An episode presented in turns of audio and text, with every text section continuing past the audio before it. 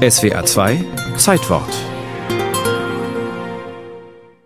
Sie war der Star des Ulmer Fußballvereins 1894, süddeutsche Hochsprungmeisterin schon mit 17, als Hitler Reichskanzler wurde, war sie 18. Zweieinhalb Monate später, zynischerweise zu ihrem 19. Geburtstag am 12. April 1933, erhielt sie von den gleichgeschalteten Ulmer Sportlern ein Schreiben. Ich sei im Verein nicht mehr erwünscht. Wenn wir auf der Straße Freunde trafen, dann taten sie so, als ob sie uns nicht kannten und grüßten nicht. Wir durften nicht mehr ins Restaurant, nicht mehr ins Kino, nicht mehr ins Freibad. Wer hochspringt, darf nicht zaudern. Gretel verließ Deutschland. Schon im Juli 1934 gewann sie die Meisterschaft der Frauen in Großbritannien. Währenddessen planten die Deutschen die Olympiade 1936 in Berlin. Für die Nationalsozialisten eine fantastische Gelegenheit, die vermeintliche Überlegenheit der arischen Rasse zu beweisen. Einen Ausschluss jüdischer Sportler machten die Angelsachsen aber nicht mit. Die USA drohten mit Boykott, das IOC mit Verlegung der Spiele. Der Reichssportführer lenkte ein. Gretel Bergmann bekam in London Besuch von ihrem Vater. He told me in the hotel then. He said, you have to come back to be a member of the German Olympic. Sie wollen dich für die deutsche Olympiamannschaft aufstellen, hat er gesagt. Wie das? Auf keinen Fall kehre ich zurück. Schließlich hat mein Vater gesagt, es sei meine Entscheidung. Sollte ich aber nicht zurückkommen, könnte das die Familie in Schwierigkeiten bringen. Also habe ich meine Sachen gepackt und bin zurückgefahren.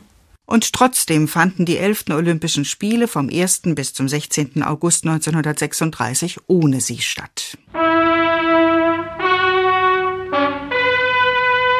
Spiele der Superlative. Erstmals hatten Fackelläufer olympisches Feuer von Athen hergebracht. Vom 77 Meter hohen Turm überdröhnte die olympische Glocke das Getümmel. Doch Gretel Bergmann war zu gut gewesen. Keine deutsche Nichtjüdin hatte sie im Hochsprung übertreffen können. Die Nazis beseitigten sie mit miesen Tricks, intern mit der Behauptung, ihre Leistung sei ungenügend, extern verlautete, sie sei verletzt. Elfriede Kaun hieß die verbleibende Hoffnung. Ein Reporter schildert die Austragung im Berliner Stadion. Kauni, Kauni, Kauni heißt es nun vom deutschen Block herüber. Dort oben der Führer folgt gespannt dem Sprung der Deutschen. Sie läuft an und gerissen. Kauni wurde Dritte.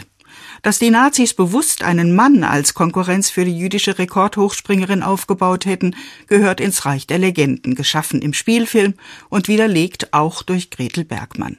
Es gab im Kader Dora, später Heinrich Rathjen. Sie wurde Vierte. Aber dass sie ein Mann war, wusste sie damals nur selbst. Bergmann wanderte aus in die USA und heiratete den deutschen Arzt Bruno Lambert.